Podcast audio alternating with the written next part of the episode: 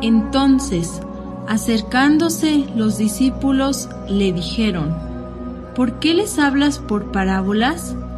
Él respondiendo les dijo, Porque a vosotros os es dado saber los misterios del reino de los cielos, mas a ellos no les es dado. Biblioteca Gnóstica.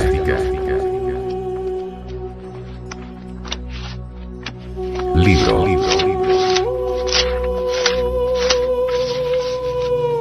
Pisti Sofía.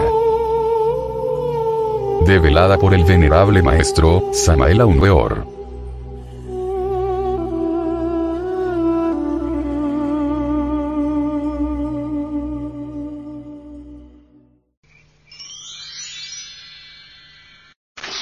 Capítulo 4 Mas los discípulos se sentaron juntos con temor y estuvieron sumamente con miedo y perturbación debido al gran terremoto que había sucedido, y juntos se condolían diciendo, ¿Qué será entonces? ¿Por ventura el Salvador destruirá todas las regiones?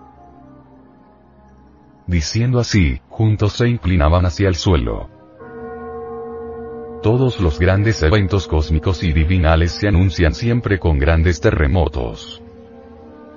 Indudablemente, en los mundos superiores existen también grandes terremotos.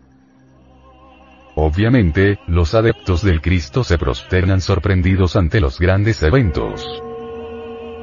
Jesús descendió de nuevo.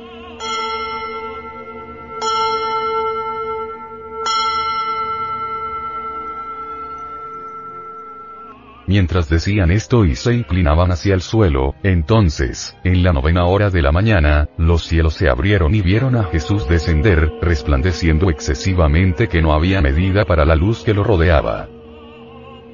No obstante, resplandeció más radiantemente que en el momento cuando había cuando había ascendido a los cielos, para que los hombres sobre la tierra no pudieran describir la luz que lo poseía, y lanzó rayos de luz en gran abundancia, y no había medida para describir sus rayos, y su luz junta no era igual, mas era de diversas clases y diversos tipos, algunos rayos más sobresalientes que otros. Y toda la luz armonizaba junta. Era de triple clase y cada una sobresalía más ante la otra. La segunda, que estaba en medio, era más sobresaliente que la primera que estaba abajo, y la tercera, que estaba arriba de las otras, era más sobresaliente que las dos que estaban abajo. Y la primera gloria, que fue colocada debajo de todas las demás, se parecía a la luz que había resplandecido con Jesús antes de su ascensión a los cielos, y se veía a sí mismo como en su propia luz y las tres formas de luz eran de diversos tipos y de diversas clases, una más sobresaliente que la otra. En la hora nueve se abren los cielos y el Cristo íntimo desciende resplandeciendo. Quienes entienden la hora nueve, comprenden las doce horas de Apolonius. Los misterios de Chocma corresponden a la hora nueve. Ningún adepto podría vivenciar la hora nueve sin haber resucitado previamente. La resurrección del Cristo íntimo en nosotros sucede en la hora 8. Las 12 horas de Apolonius se relacionan con los 12 trabajos de Hércules.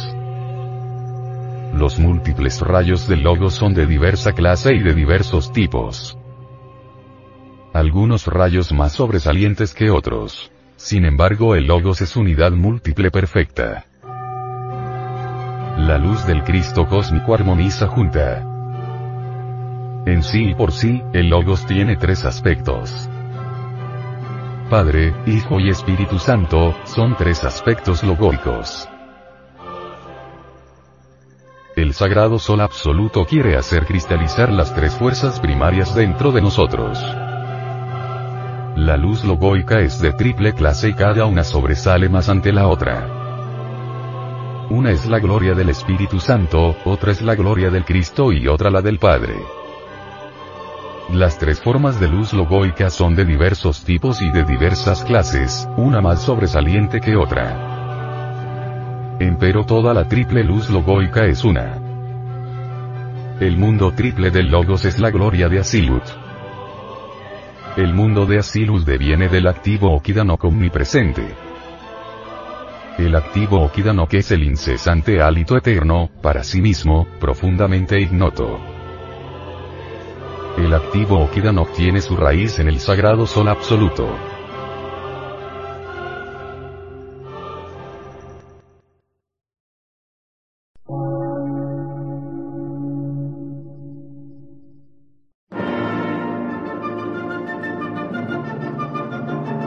Emisora, gnóstica, transmundial. Por una nueva civilización y una nueva cultura, sobre la faz de la Tierra.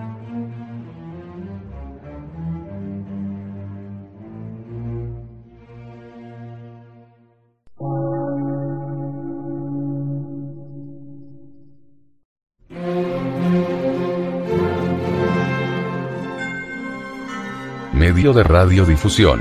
Científico, artístico, místico y filosófico. De la Asociación Colombiana de Centros de Estudios Gnósticos, Antropológicos, Psicológicos y Culturales. A. C.